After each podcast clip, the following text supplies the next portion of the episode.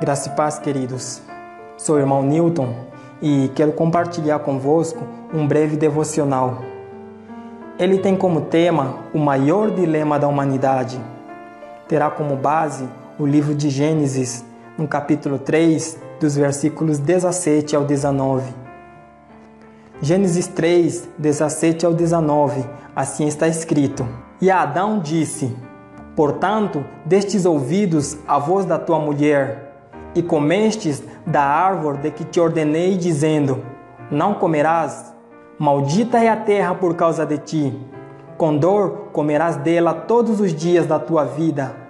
Espinho e cardos também te produzirá, e comerás a erva do campo. No suor do teu rosto comerás o teu pão, até que te tornes a terra, porque dela fostes tomado, porquanto pó, e em pó te tornarás. Gênesis 3 é um grande paradoxo. Ao mesmo tempo que fala da queda, fala do triunfo. É um texto de maldição, mas também de grande bênção. Isso nos mostra que para Deus nada está perdido. Para a tua ruína, Deus tem uma vitória. Para a tua fraqueza, Ele é a força. O texto em destaque explicitamente apresenta o maior dilema da humanidade.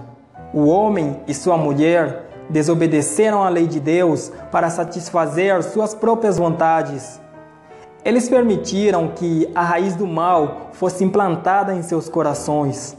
Neste capítulo consta a primeira alusão à morte como uma realidade na vida humana.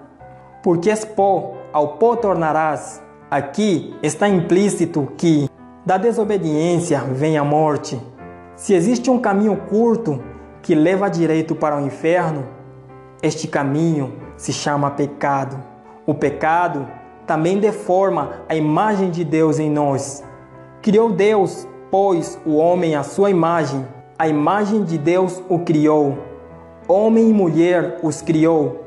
O Senhor nosso Deus nos fez para o louvor de seu santo nome. Ele nos criou para vivermos em harmonia, uma vida sem sofrimento, sem dilemas, sem morte. Porém, por causa do pecado, o orgulho, egoísmo e rebeldia, nos desviamos da boa e perfeita vontade de Deus. Pecando, a beleza de Deus em nós se torna oculta. Maldita é a terra por causa de ti. Como é perverso e destruidor a podridão do pecado. Por causa de ti, a terra, originalmente bela, se tornou maldita. A natureza geme, a humanidade padece, cega, sem direção, sem consolo, desconhece o Salvador. A ciência, até hoje, identificou aproximadamente 9 mil doenças diferentes no mundo. Todos os dias, ao sair de casa, ou até mesmo passando o dia em casa, estamos expostos a uma lista enorme de enfermidades e violência. Somos vulneráveis, incapazes de se proteger, não há onde fugir. Não existem sábios nem cientistas suficientemente capazes de resolver o maior dilema da humanidade. Segundo a Organização Mundial da Saúde, entre as principais causas de morte no mundo, nove são por doenças e uma por violência ou acidente de trânsito. Este mundo é caótico, desfigurado. Por causa do pecado, tudo perece. Por se afastarem de Deus, milhares de pessoas constroem alicerces no inferno. O pecado destrói a harmonia com a natureza, que seria nossa morada. Corrompe nossa relação com as pessoas em nossa volta pois nos tornamos egoístas, incapazes de amar. A vida pecaminosa rompe nosso relacionamento com o Criador, o nosso Deus, e assim, consequentemente, por causa deste dilema chamado pecado, só nos resta um lugar justo e merecido, o inferno. Isso mesmo, meu amigo, quando vivemos em pecado, estamos automaticamente apressando nossos passos para o inferno. O pecado nos coloca em um estado à semelhança do diabo, aquele ser infame, que rebelou-se contra tudo que é bom e verdadeiro. Não brinque com o pecado, não brinque com as armadilhas de Satanás. Você não é forte o suficiente. O pecado esconde algo muito lindo ao teu respeito, querido, querida. Ele esconde a beleza de Deus em você. Fomos feitos à sua semelhança. Os vícios, a avareza e todos os prazeres da terra não se comparam com a glória eterna que Deus preparou para você. No final, o pecado que parece ser algo normal, que proporciona muitas das vezes prazeres, este pecado no final gera culpa, vergonha e morte. Se esforce um pouco, lute um pouco, não com suas forças, não com seu poder, mas com o do nosso Senhor Jesus Cristo. Sim, Jesus Cristo. Certamente você já ouviu falar de Jesus, de seus ensinos, seus milagres, como ele cuidou dos enfermos, como abrigou os desamparados.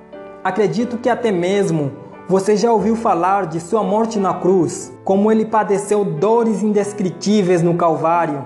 Talvez o que não te falaram a respeito de Jesus, ou o que você não tem se lembrado, é que todas as dores que Jesus, o Santo de Deus, padeceu foi por mim e por você.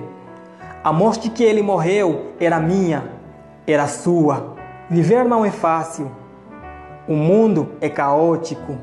A fadiga, violência, doenças e por fim a morte tiram o gosto e o descanso até do mais rico e poderoso desta terra. Porquanto és pó, e ao pó voltarás. Antes mesmo de retornares ao pó, tua alma, vulnerável alma, experimentará as consequências da morte. Ao consolar uma mulher, Jonathan Edward declara as seguintes palavras: A morte pode nos privar de nossos amigos e amados aqui, mas não pode privar de nosso melhor amigo e amado de nossa alma. Porquanto Nisto podemos estar confiantes. Embora a terra se mude, nele vamos triunfar com alegria eterna. É terrível perder um filho, mas nós vemos claramente, querida Senhora, o quão rico e quão adequado é a disposição que Deus fez e providenciou para nosso consolo em todas nossas aflições, dando-nos um redentor de tanta glória e tanto amor, especialmente quando se considera quais formas e fins dessa grande manifestação de beleza e amor na sua morte. Ele sofreu para que pudéssemos ser assistidos. Sua alma estava profundamente triste até a morte para tirar o arguilhão da dor e para dar uma vida eterna e eterna consolação. Ó oh, miserável humanidade, quem te livrará da morte? Quem é forte o bastante? Quem pode desfazer o aguilhão do inferno? Quem lutará em seu favor, miserável alma? O Senhor, grande e forte, poderoso nas batalhas, o Rei da glória. Seu nome é Jesus e já venceu o mal por você e por mim. Verdadeiramente, Ele tomou sobre si as nossas enfermidades e as nossas dores levou sobre si. E nós o reputávamos por aflito, ferido de Deus e oprimido. Mas ele foi ferido por causa de nossas transgressões e moído por causa das nossas iniquidades. O castigo que nos traz a paz estava sobre ele, e pelas suas pisaduras fomos sarados.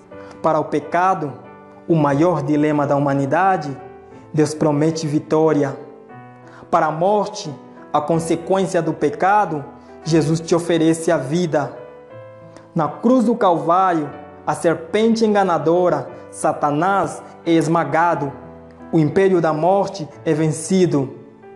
Este mundo caótico perdeu seu poder legítimo de atingir a sua vida.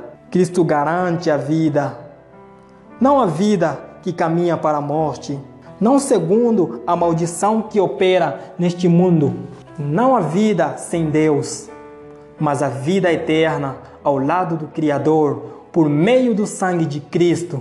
Por sua justiça somos perdoados de todo pecado. Através de sua justificação somos livres, dignos de viver como filhos legítimos de Deus. Se hoje o pecado te assombra, saiba que há esperança, a redenção em Cristo Jesus. Para o maior dilema da humanidade, temos o Senhor Jesus, o maior exemplo de vida, a nossa garantia de salvação e vida abundante.